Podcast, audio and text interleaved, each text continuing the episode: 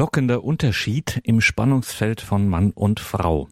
Das ist Thema heute hier in der Sendereihe Ehe und Familie und dazu grüßt Sie alle herzlich Gregor Dornis. Schön, dass Sie hier eingeschaltet haben. Der lockende Unterschied, das Spannungsfeld von Mann und Frau, das ist, kann man sagen, so eine Art Lebensthema von Hanna-Barbara Gerl-Falkowitz, der Direktorin des Europäischen Institutes für Philosophie und Religion in Heiligenkreuz in Österreich, kurz Euphrat. Hören Sie heute die gekürzte Fassung eines Vortrages vom Januar 2016, den Hanna-Barbara Gerl-Falkowitz in Stuttgart gehalten hat. Lockender Unterschied im Spannungsfeld von Mann und Frau. Hanna-Barbara Gerl-Falkowitz. Ich betone ähm, immer wieder, ich bin nicht gegen etwas, ich bin für etwas und deswegen möchte ich etwas entfalten. Und ich denke, dass sich aus der Entfaltung heraus ohnehin die Argumente ergeben, Warum man in einer ganz bestimmten und großen offenen Weise leben kann, polar, von beiden Geschlechtern her gedacht. Und das werde ich jetzt entfalten. Ich hoffe, dass das zum Strahlen kommt. Und beginne mit einem Zitat eines Mannes, den ich außerordentlich schätze, nämlich Romano Guardini. Guardini hat fast vor 100 Jahren, 90 Jahren in Berlin einen Satz gesagt, den ich langsam vorlese. Haben wir denn den richtigen Begriff von Liebe? Er ist bei uns oft sentimental und weichlich geworden. Die Moderne muss die Liebe als etwas viel weiträumigeres, furchtbareres, nicht fruchtbareres bitte, ja, also furchtbareres und gewaltigeres denken, als sie es tut. Das heißt, wir werden mal alle Horizonte wegnehmen, die sozusagen aufs Gemüt nur drücken, sondern wir versuchen das einmal wirklich von der, von der Tiefe, also auch von der Weiträumigkeit, der Furchtbarkeit und der Gewaltigkeit der Liebe auszudenken. Es hilft sehr häufig, einmal einen fremden Blick, das heißt einen Blick von außen auf das Thema Liebe zu werfen und von meiner Disziplin her kommend erlaube ich mir da eine andere Religion einmal einzuführen, und zwar eine unbekannte. Nicht, weil sie besser ist, das sind keine Kriterien, sondern die Frage ist, ob wir einfach mal aus den gewohnten Blickwinkeln auftauchen und bestimmte Brillen ablegen und mit einem Blick von anderswoher schauen. Ich wähle hier, Sie werden staunen, Indien, das heißt einmal den Hinduismus, also eine sehr entfernte Tradition, meine aber, dass in bestimmter Hinsicht äh, doch augenöffnend sein kann. Das heißt, religiös und kultisch wird im Hinduismus die Ehe, also das Zusammensein von Mann und Frau, bildlich, aber auch in Erzählungen immer in Verbindung gesetzt. Wozu? Zu Weltschöpfung und Welterhaltung. Das werde ich einmal ausführen. Ich muss aber ein Wort zum Thema Hinduismus noch sagen. Natürlich gibt es ihn nicht. Also als, als sozusagen als diesen globalen Begriff, das ist unsinnig. Genau wenn man sagt, das Christentum, ja, da kann sich sehr, sehr viel drin verstecken. Da ich aber rasch reden muss, ich greife auch nur auf ganz fundamentale Texte zurück, also auf die Upanishaden, die für alle hinduistischen Traditionen identisch sind, äh, brauche ich jetzt hier nicht absolut differenzieren, sondern es geht jetzt einfach um klassische Texte, um klassische Hinführungen. Und ich wiederhole einmal, wir befassen uns einmal mit Weltschöpfung und Welterhaltung. Mag Sie jetzt enttäuschen, macht nichts, das kommt noch saftiger.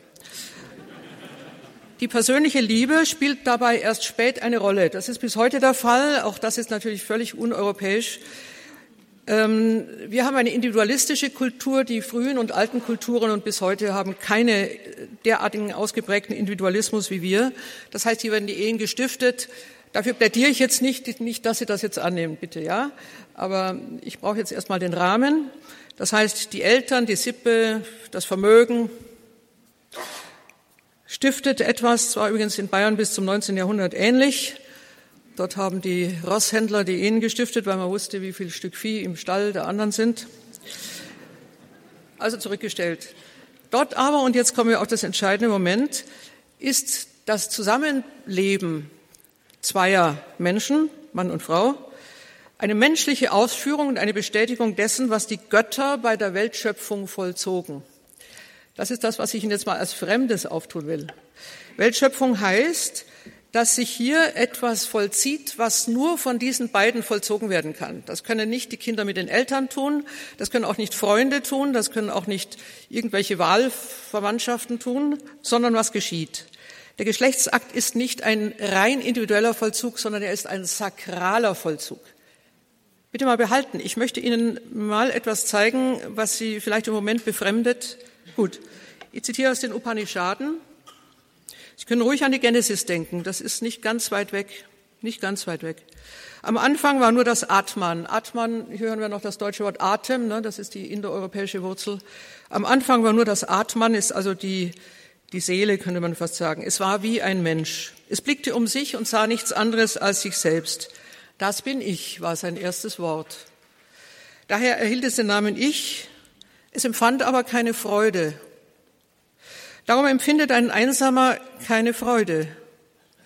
Es wünscht sich ein zweites. Es war so groß wie Mann und Frau bei der Umarmung. Es ließ sich dann in zwei Teile zerfallen und so entstanden Gatte und Gattin. Darum sind wir beide hier nur wie ein Halbstück und der Raum wird durch die Frau ausgefüllt. Er nahte ihr und dann entstanden die Menschen. Das ist jetzt ein ganz sozusagen also Weltschöpfung in fünf Sätzen. Hier erscheint etwas und von da aus möchte ich mal beginnen. Das fruchtbare Zweierprinzip das geschlechtliche Zweierprinzip, polarisiert. Und zwar bildet es etwas nach, was jetzt, ich habe es sakral genannt, was äh, in dieser großen Bildlichkeit der indischen Tradition so gedeutet wird. Shiva, der Weltschöpfer und Weltzertrümmerer, das ist einer dieser Urgötter, umarmt seine Gemahlin Shakti. Äh, das kann sehr stark sexuell betont sein, das muss es aber nicht. Das ist auf jeden Fall unserem voyeuristischen Blick ähm, nicht gemäß. Das heißt, das ist jetzt ein Akt, der aus dieser sakralen Verbindung Welt entstehen lässt. Inwiefern? Unter dem Lotusthron kauert unter dem Sitz von Shiva der Stier, das ist die Zeugungskraft, sehr elementar gedacht. Unter seiner Gattin kauert die Löwin. Die Löwin ist Energie. Shakti heißt sowieso Energie. Erstaunlicherweise ist der Gott in einer unstörbaren Ruhe, ewig gesammelt, konzentriert. Sehr erstaunlicherweise bildet hier die Göttin Shakti die, Frucht, die fruchtbare Initiative. Also von ihr geht die, geht die Bewegung aus, von ihr geht die Dynamik aus. Sie verkörpert auch die Zeit, also etwas, was nun wird. Ne? Wenn er ist da, während sie Impul äh, gibt nun den Impuls. Sie dynamisiert den Gott. Das ist sehr wichtig. Ähm, übrigens ganz grundsätzlich, aber das kann man hier nicht ausdiskutieren dass in vielen dieser Traditionen Frau, die Frau die dynamische Position hat. Erstaunlicherweise, ja, weil wir das meistens auch missverstehen. Und das jetzt bedeutet, jetzt kommen wir zu unserem Thema zurück, in dem Zweierprinzip von Mann und Frau. In jedem Geschlechtsakt wiederholt sich die ursprüngliche Weltschöpfung. Darauf wollte ich mal raus. Ich fange also unglaublich sakral an, ja. Also wir werden dann schon noch auf den Boden unserer Tatsachen kommen. Aber zunächst einmal ist in jedem Geschlechtsakt zwischen Mann und Frau Shiva und Shakti präsent, weltschöpfend, aber jetzt kommt es hinzu, weltstabilisierend. Wenn diese Akte ausfallen, zerfällt die Welt. Deswegen muss man sich das klar machen. Deswegen sind auch die Hochzeitszeremonien so unglaublich lang, drei Tage in der Regel bei Brahmanen bis zu acht Tage, dass diese Weltstabilisierung, das Neuschaffen und auch Festhalten des Richtigen nun in der Tat eine Vermählung von Zeit und Ewigkeit bedeuten. Und wenn das geschieht, kann die Welt wieder weitergehen. Wenn es ausfällt, wird die Welt zerfallen. Sie steht übrigens auch in der Überzeugung Indiens auf dem letzten Bein.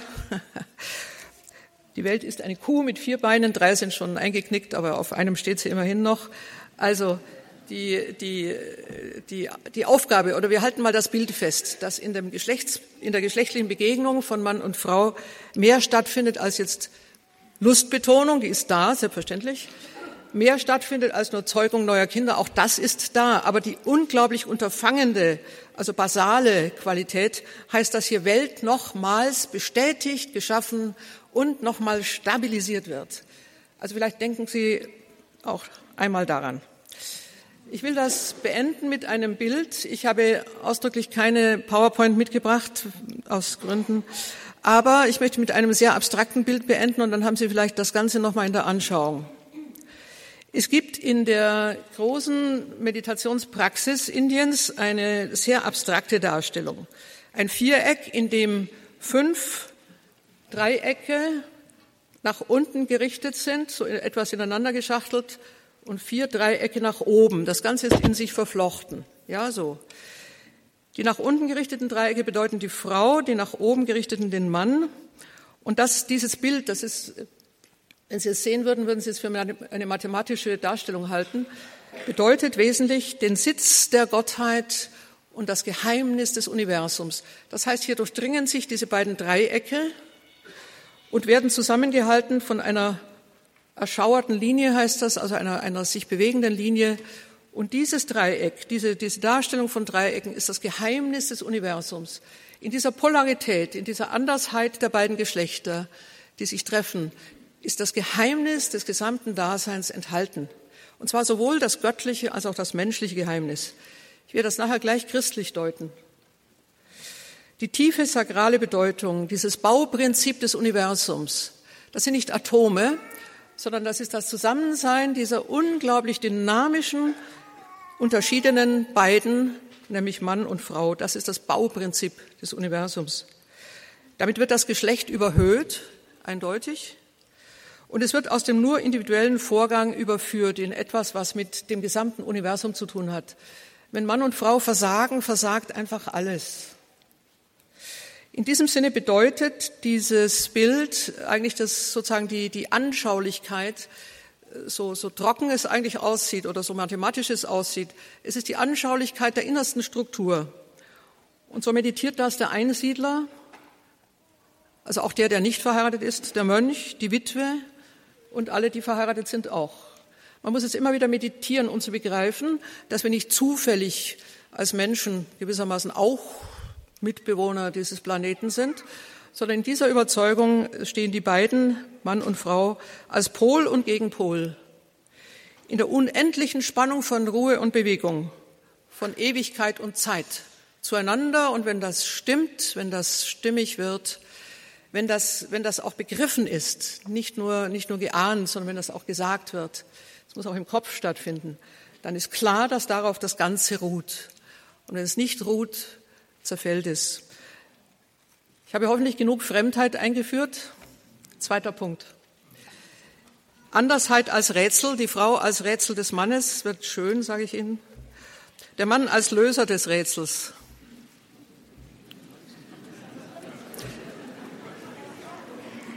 Wir sind jetzt in der europäischen Tradition, täuschen Sie sich nicht.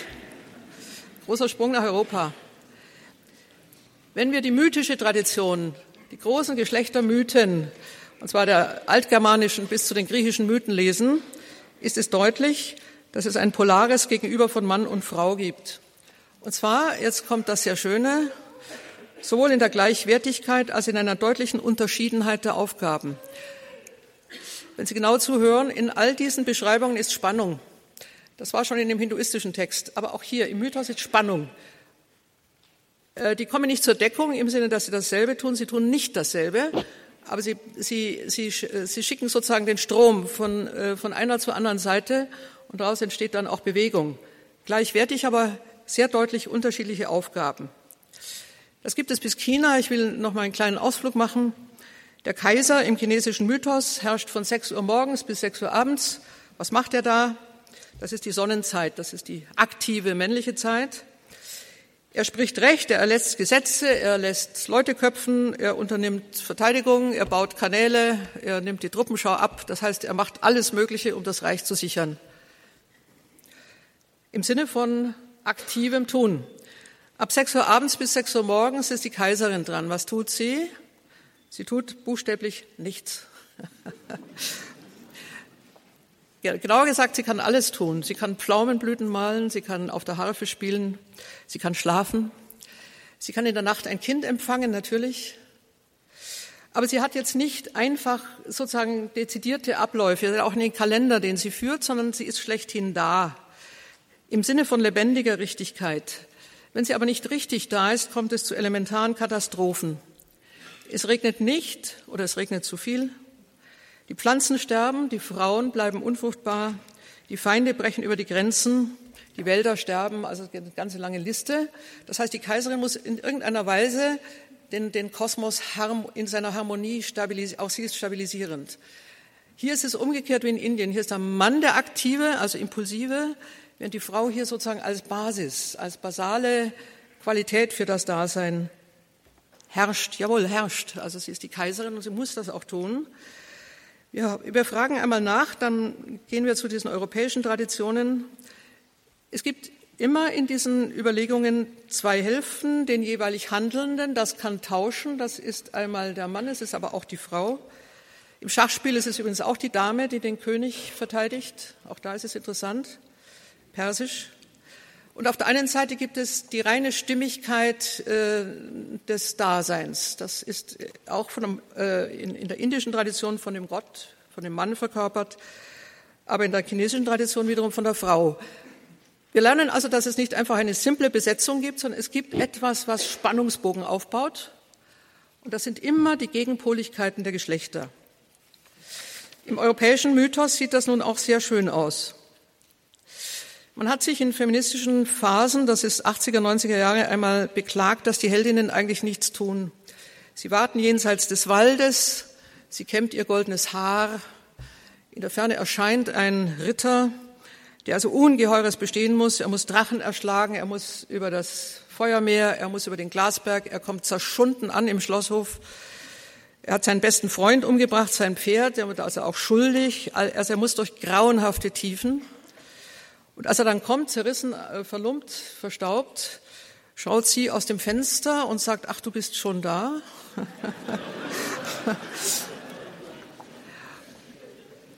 Aber, das ist jetzt interessant, es ist gar nicht zu haben.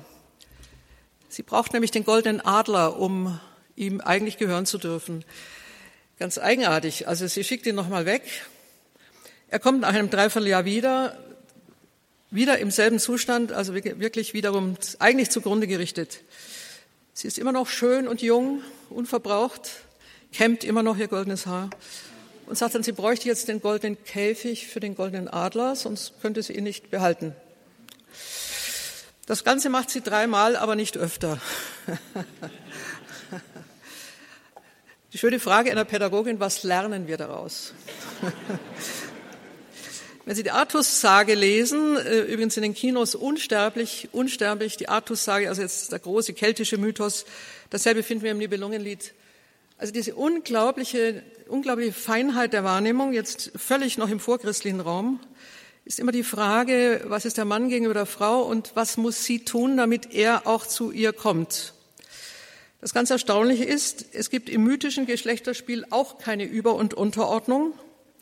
Deswegen übrigens auch keine Wertigkeit der beiden Hälften, sondern die Notwendigkeit einer Spannung. Und deswegen muss der Mann jetzt etwas anderes tun als die Frau.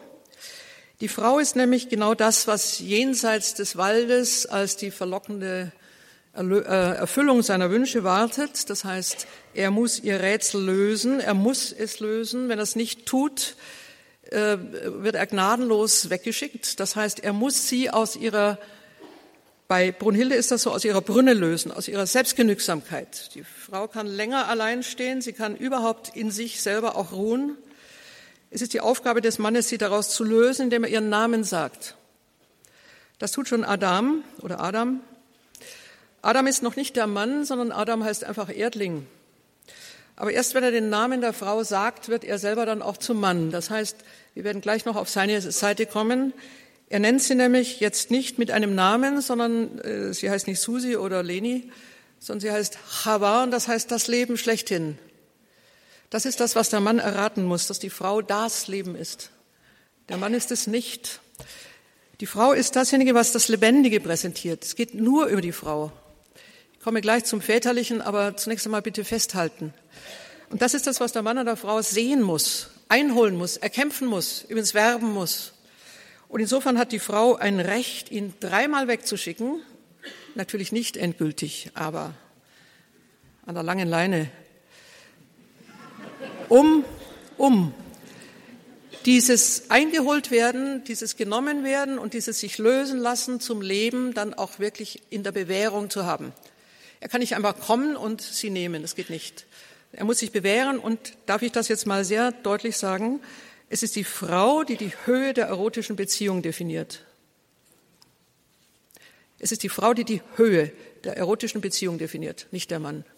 Das heißt, wo sie die Messlatte legt, dort, dort ist der Mann dann, äh, muss er sich anstrengen, das einzuholen. Das heißt, sie sichert, sie sichert das Zusammensein im Maße ihrer Anforderungen und von daher sind solche Angebote wie Sommerschlussverkauf, wie wir das heute so machen, Ähm, das heißt also die Frage, also immer noch kein Freund mit 15 und möglichst viele, vollständig an der Geschlechterpsychologie vorbei. Vollständig an der Geschlechterpsychologie vorbei. Das heißt, selbstverständlich ist sie kein Mauerblümchen. Und selbstverständlich, und das kann sie auch sehr gut, schon als junges Mädchen, verbindet sie mit der Herausforderung natürlich auch eine Lockung. Von Richard Strauss gibt es diese wunderschöne Arie, wo sie singt, ich bin verliebt, verliebt, verliebt, schau den auch schön an. Als er dann herantrabt, das Signal aufnimmt, sagt sie, aber leider nicht in dich. sie ist es trotzdem, das heißt, sie probiert es dreimal.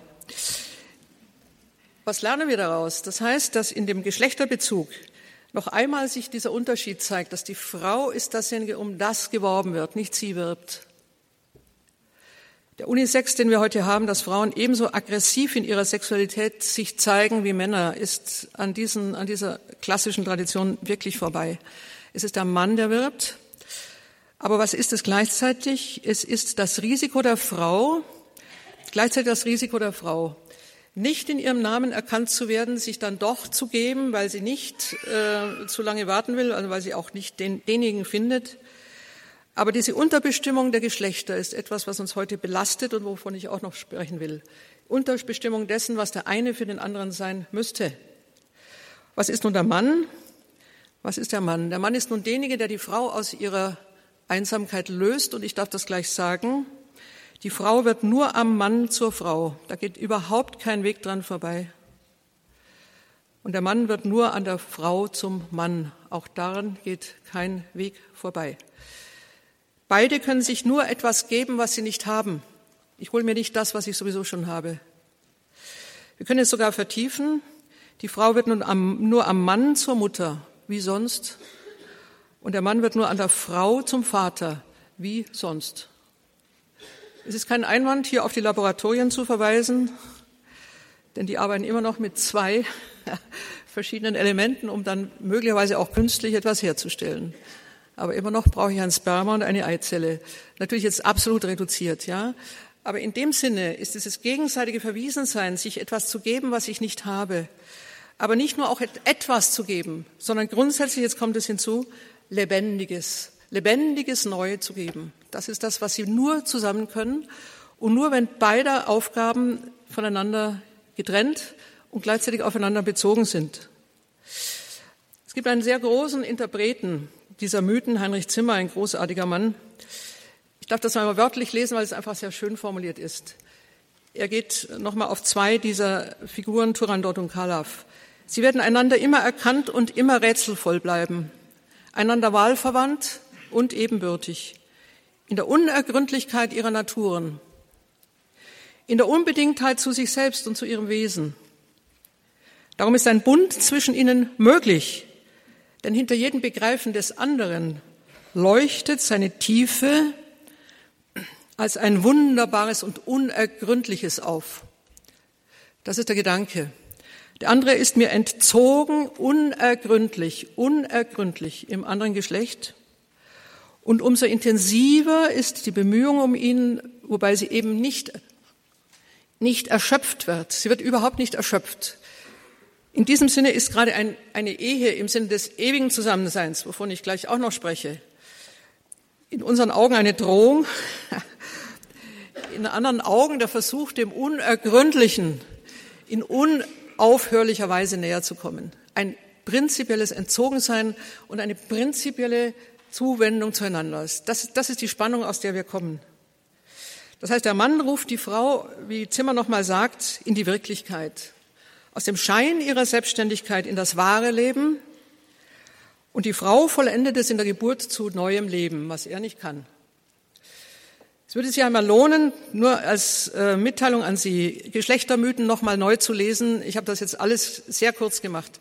Und da kommen unglaublich schöne Differenzierungen und sehr, sehr hilfreiche übrigens Tipps bis ins alltägliche Leben heraus. Ein dritter Punkt, wenn es so schön wäre, würde nicht so viel misslingen und wir kommen jetzt ins Schattendasein. Kampf und Bändigung der Geschlechter, auch das gibt es. Ist nicht von Sigmund Freud erfunden, sondern das ist es. Warum dann doch der Kampf und warum so viel misslingen und warum so viel, ja, Unglück Unglück auf Leben und Tod. Wir sind zugleich auch in der Spannung von Trieb und Geist Wesen, die nicht identisch sind mit sich. Das ist keine religiöse Aussage, es ist eine anthropologische Aussage. Wir sind ein uneinheitliches Wesen, und zwar als Frau, aber auch als Mann. Das ist eine, in dem Sinne eine Binsenwahrheit. Ich möchte sie aber doch noch mal warm machen. Durch die Existenz von Mann und Frau laufen Riss und Fragezeichen. Und deswegen treffe ich nicht sozusagen als, als Ich-Vollkommenheit auf eine andere Vollkommenheit. Und es geht dieser wunderbare Flammenbogen hin und her. Schön wär's. Schön wär's. Die Genesis setzt hier sogar einen Fluch tun übrigens andere Traditionen auch. Der Segen im Paradies, wo diese beiden gesegnet wurden, dreifacher Segen, sie sollen Ebenbild sein, sie sollen sich vermehren und sie sollen die Erde in Besitz nehmen, wird nun dreifach gestört.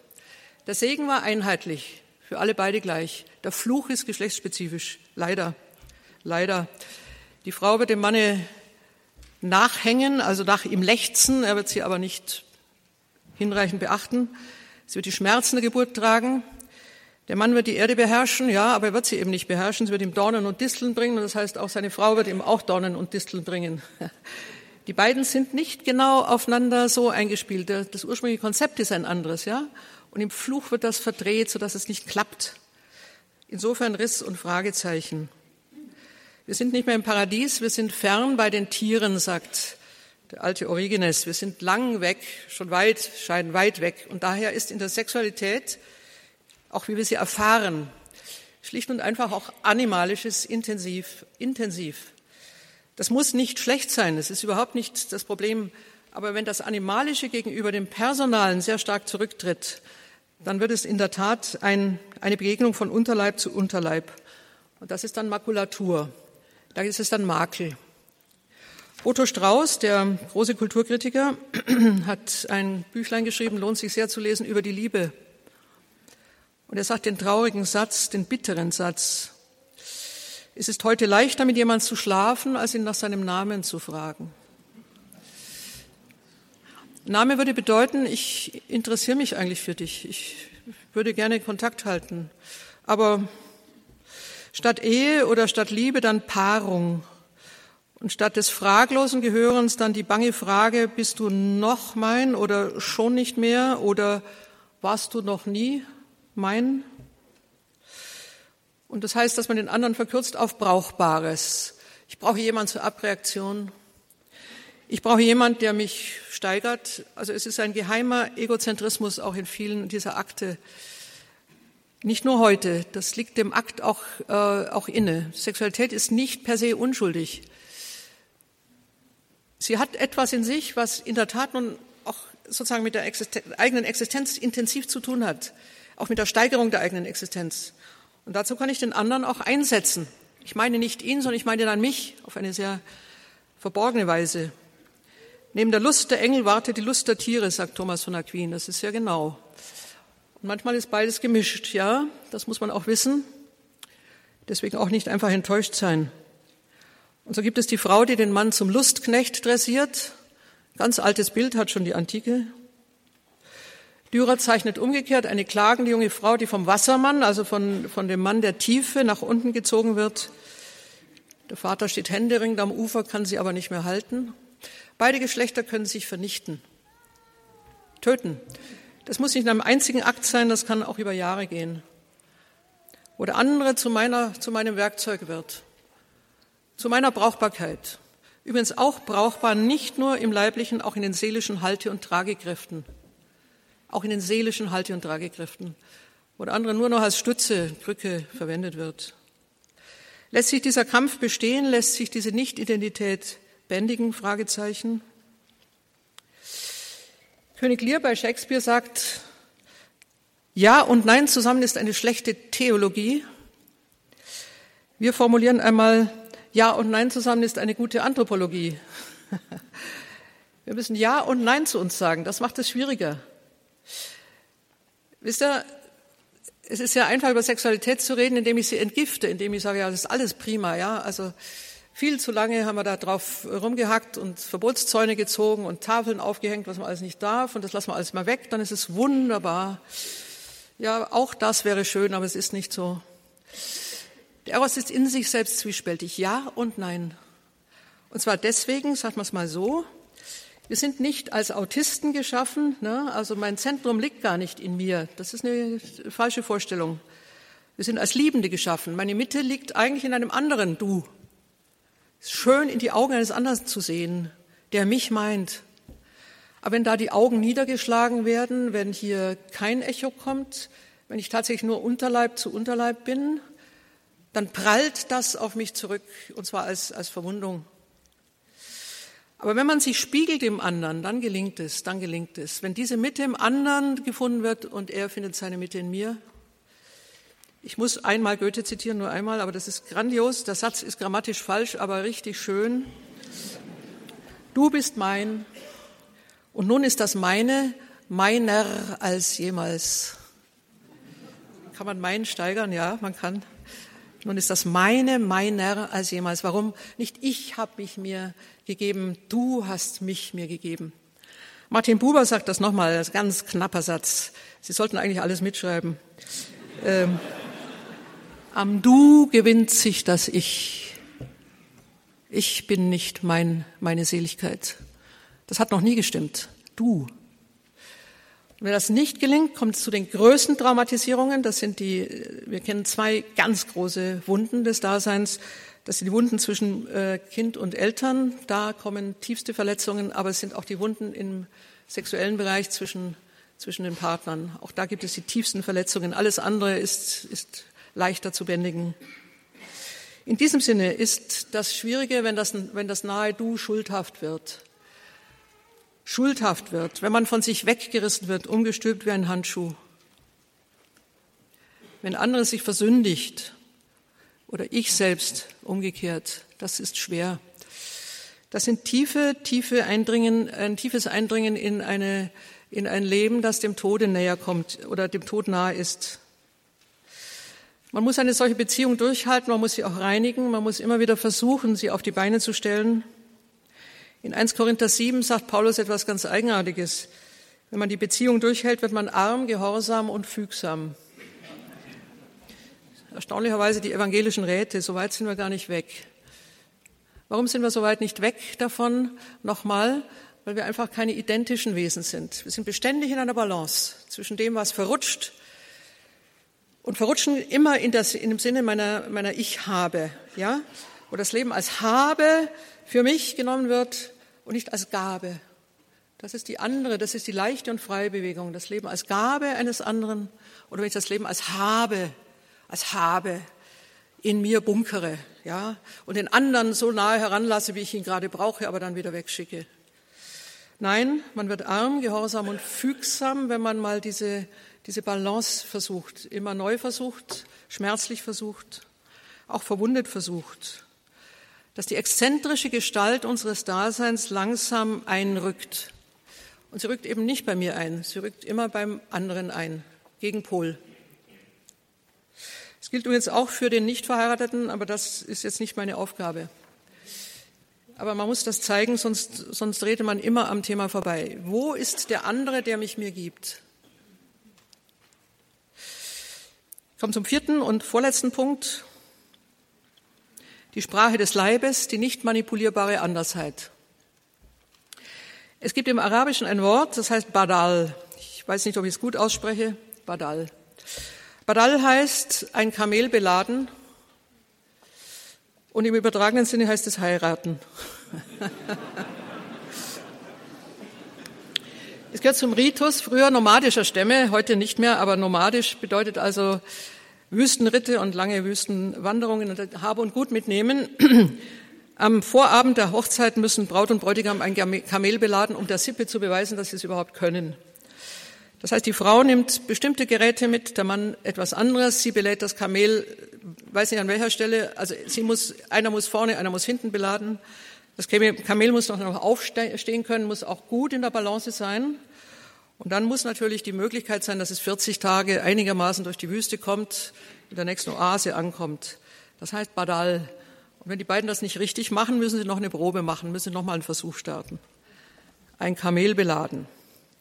Das heißt, noch einmal ein kleiner Rückblick auf unsere bisherigen Punkte. Mann und Frau sind verschieden, tun Verschiedenes, haben aber gemeinsam eine Aufgabe. Und das schauen wir jetzt uns an einer, an einem Phänomen noch einmal an. Phänomen heißt etwas, was sich zeigt. Das muss ich nicht glauben, das muss ich auch nicht logisch erschließen, sondern ich muss es einfach erst mal sehen.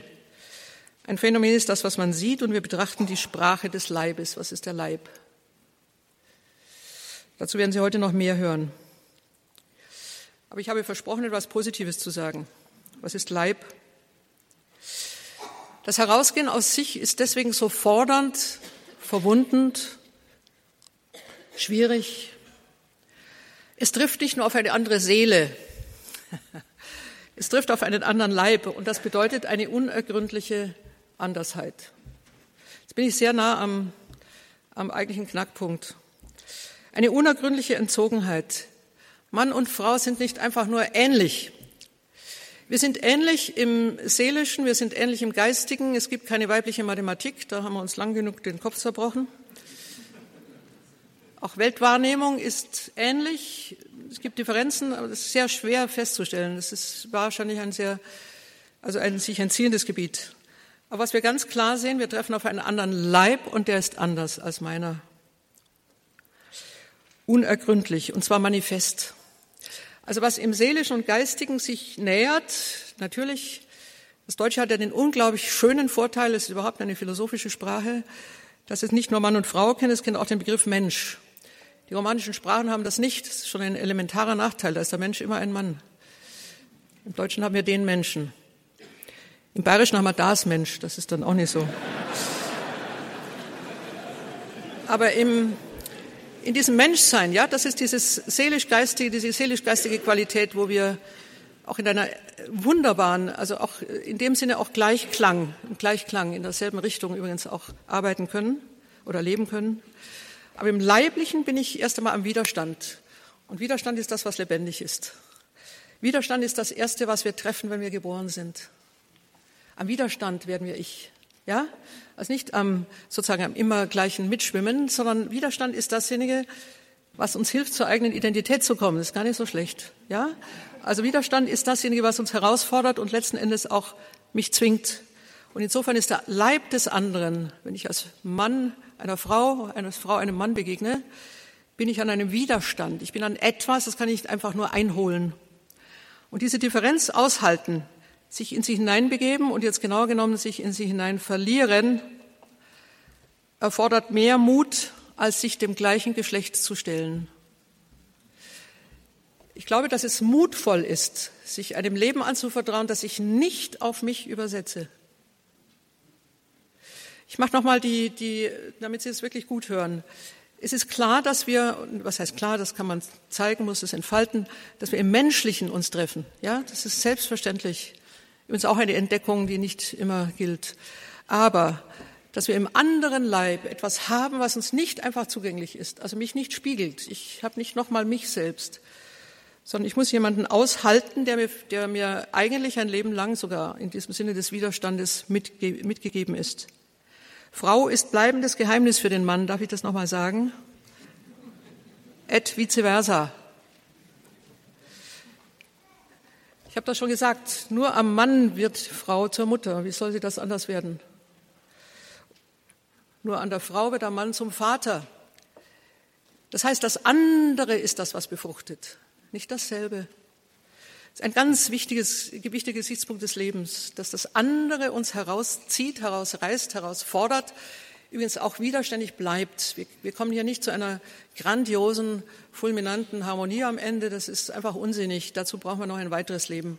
Aber dass wir im, im, im Dasein hier aneinander uns äh, wirklich treffen, treffen auch im Sinne des Zusammenprallens, entzogen bleiben, das braucht, so braucht die Bipolarität der Geschlechter ein Optimum Virtutis, ein Äußerstes an Kraft ein Äußerstes an Kraft. Es gibt andere geschlechtliche Vollzüge, klar, nicht, äh, ist nicht moralisch zu sehen, aber sie sind unterkomplex. Sie bleiben unterkomplex, solange sie nicht sich dieser Andersheit wirklich aussetzen. Wir können alles machen, versteht ihr? Wir können alles vollziehen, wir können auch sexuell alles vollziehen. Die Frage ist aber, ob ich auf den, äh, sozusagen, ob ich in die, in die große Bestimmung oder ob ich in die große Komplexität des, des Vorgangs eingehe, ob ich, oder ob ich in der Unterbestimmung bleibe, irgendwas mache. Ja, auch okay. Das untersteht nicht meinem Urteil, aber wo, wo gipfelt sich diese, diese elementare Spannung auf, wenn nicht eben in dem Widerstand eines anderen? Das heißt, in allen Kulturen ist das Geschlecht so einzigartig, dass es nicht auf Dauer unterlaufen werden kann. Ich kann Alter und Ethnie auch als Differenzen angeben zwischen Menschen, natürlich. Ich kann auch äh, sozialen Status angeben, aber alle diese Dinge sind variabel. Die kann man auch, die kann man auch einigermaßen glätten, wenn es notwendig wäre. Alter nicht, Alter kann man auch nicht glätten. Aber das Geschlecht kann man nicht, das Geschlecht kann man nicht glätten. Da ist etwas drin, kulturell, das Schloss-Schlüsselmodell in der Natur ist nicht zu unterlaufen. Zwei Schlüssel schließen nichts auf und zwei Schlösser öffnen sich auch nicht gegenseitig. Ja.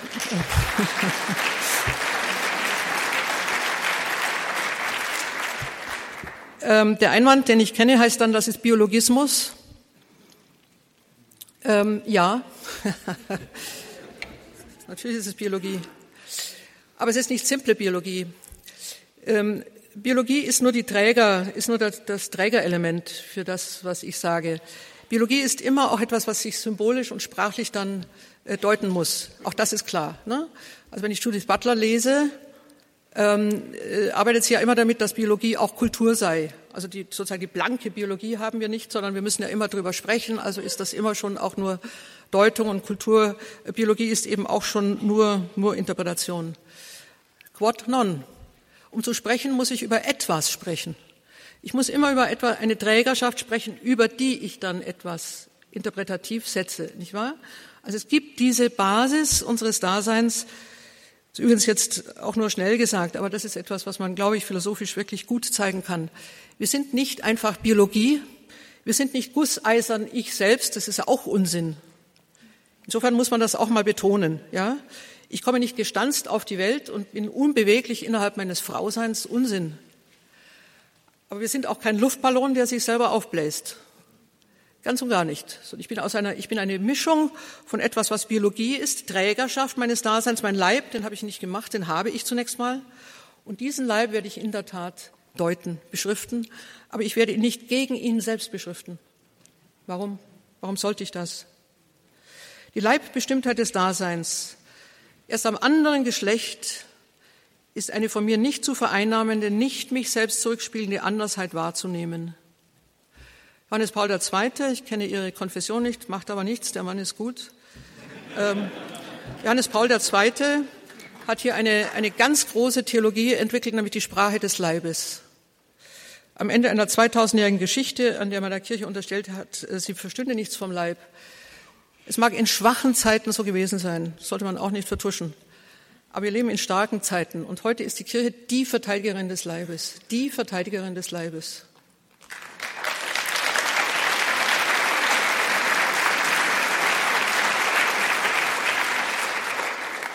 Warum ist sie das? Finale, ja, dringend.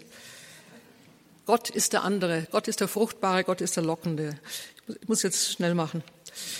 Äh, wir haben, wir haben im Gottesbild etwas, was wir natürlich auch immer verdeckt mitlaufen lassen. Deswegen ist es gut, es einmal freizulegen. Ich muss das jetzt etwas schneller machen.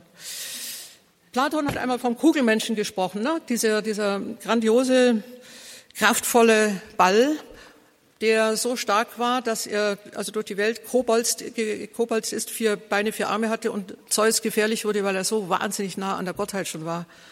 Und Zeus nahm dann einen Faden und äh, trennte ihn in zwei, wie ein weiches Ei heißt, heißt es bei Platon, und klapp, klapp, auf jeder Seite ein halber. Und deswegen ist der Drang zueinander so stark. Aber bei den Griechen ist die, ist die Hälfte das Unglück. Die Halbierung ist Unglück. Der Gott Israels ist anders. Der Gott Israels schafft nicht eine Kugel, die dann leider auseinanderklappt. Er schafft von Anfang an zwei. Das ist großartig. Was für die Griechen ein Unglück ist, ist für die Juden ein Glück. Immer schon gibt es zwei, immer schon gibt es viele. Das ist nicht, das ist nicht verfehlt, sondern es ist großartig. Er, ihr gegenüber und So, zwei Menschen, zwei Menschen spiegeln den einen wieder. Das ist doch das Tolle. Ja, was ist, was ist der eine? Das Schöpfungsgericht gibt eine Ahnung von der Liebesgemeinschaft in Gott selbst. Eine Ahnung von der Liebesgemeinschaft in Gott selbst. Gott hat weibliche Züge, das kann man natürlich auch falsch hören, ja, kann alles falsch hören. Hat auch männliche Züge, auch das kann man falsch hören, ja. Versuchen wir es doch mal richtig zu hören. Das heißt, dass in dieser, in dieser Konzeption, Israel ist ja ein Quantensprung innerhalb der Religionen, ist ein Quantensprung. Das ist keine Glaubensaussage, das kann man sehen. Wenn man die phönizische Welt vergleicht, die ägyptische und die israelische, dann sieht man, was Israel macht. Es dreht sich raus, es springt. Das können wir Offenbarung nennen, wir können es aber auch einfach mal mit offenen Augen sehen. Was tut es? Gott selbst ist nicht einfach stumpfe Einheit. Gott selbst ist Gespräch. Damit beginnt die Genesis 1.1. Gott ist in sich selbst Gemeinschaft. Er spricht zu sich. Der Geist, der die verbindet, das eigentliche Geheimnis, das schöpferische Füreinander, ineinander des göttlichen Lebens. Gott ist die Urzelle der Lebendigkeit. Und deswegen ist er nicht ein Monolith, ein toter Stein, der halt mit sich eins ist. Unsinnig. Deswegen sind Mann und Frau anschauliche Wahrheit, dass Gott in sich selbst Gespräch, Liebe, vielleicht Kampf ist. Von der, von der doppelten Gestalt des Menschen her ist klar, dass Gott nicht schweigsam, verschlossen, genügsam, unzugänglich, also unlebendig natürlich ist. Nein, Hingabe, Gespräch, Beziehung. Menschliche, geschlechtliche Gemeinschaft als Abglanz der göttlichen Gemeinschaft. Deswegen wurde die Ehe zum Sakrament nicht erklärt, das ist sie seit, der, seit der Genesis eigentlich schon, aber es wurde das Wort draufgesetzt. Mag bitte die Anderskonfessionellen jetzt auch nicht irritieren. Es heißt einfach, dass in der Ehe, wenn Sie in diesem Sinne eines, ein Du für immer und Du ausschließlich und von dir ein Kind, das sind die drei Bedingungen. Du für immer, du ausschließlich, von dir ein Kind oder fünf. Heißt einfach, dass hier etwas, etwas aufgegriffen wird, was am Anfang dieser Hingabe, als Gott die Welt schuf, schon da ist. Gespräch, Beziehung, offene Flanke, offene Flanke auch der Verletzbarkeit die auch Gott hat. Damit haben wir der griechischen Trauer eine Antwort gegeben und damit möchte ich schließen. Statt Trauer die Seligkeit, zwei zu sein, so viel Last und Bürde und so viel Ungelöstes es hat. Aber die Seligkeit, zwei zu sein, dass sich da ein Flammenbogen entspinnt, ein wirklicher Symbolcharakter. Hildegard von Binnen nennt Mann und Frau ein einziges Werk, unum opus per alterum, ein Werk durch den anderen. Ohne dich schaffe ich das nicht. Ich bin kein Baumeister für mich. Ja, Geschlechtlichkeit, Fenster und Durchsicht auf die göttliche Gegenwart. Wenn sie denn so versucht wird. Es gibt Abstürze, wenn man bestimmte Dinge nicht einhält, die kann ich noch mal nennen. Wenn ich dich nicht ausschließlich meine, wenn ich dich nicht für immer meine und wenn ich von dir kein Kind will. Es gibt Gründe, kein Kind zu haben, die vollständig rational und akzeptiert, aber ich spreche jetzt von einer grundsätzlichen Problematik. Und wenn diese Bedingungen so gesetzt sind, dann ist es nicht Durchsicht auf ihn. Ich wiederhole es noch einmal. Es kann gelingen im Hin und Her, auf und ab unserer immer riskanten Existenz, du für immer, du ausschließlich, dich liebe ich, du bist mein, meiner bin ich dann als jemals und von dir ein Kind. Das sind die drei recht einfachen Sätze, die man behalten kann. Einfach heißt hier, dass sie ein Leben lang erprobt werden, wiederholt werden. Ich ende mit einem Zisterzienser, einem Mann, der unverheiratet gelebt hat und der als Mystiker der Liebe bekannt ist. Also man darf die Leute nicht unterschätzen. Er heißt Wilhelm von Saint-Thierry, 12. Jahrhundert. O Liebe, von der jede Liebe ihren Namen hat, auch die leibliche, sogar die entartete Liebe. Heilige und heiligmachende Liebe, rein und reinigend.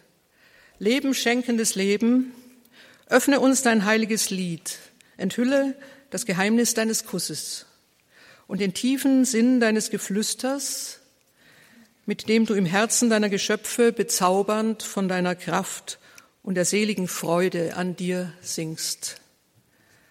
Man kann der gegenwärtigen Kultur nur wünschen, von ferne den Saum dieser göttlich erotischen Erfahrung zu berühren. Und das war sie, unsere Ehe- und Familie-Sendung hier bei Radio Horeb.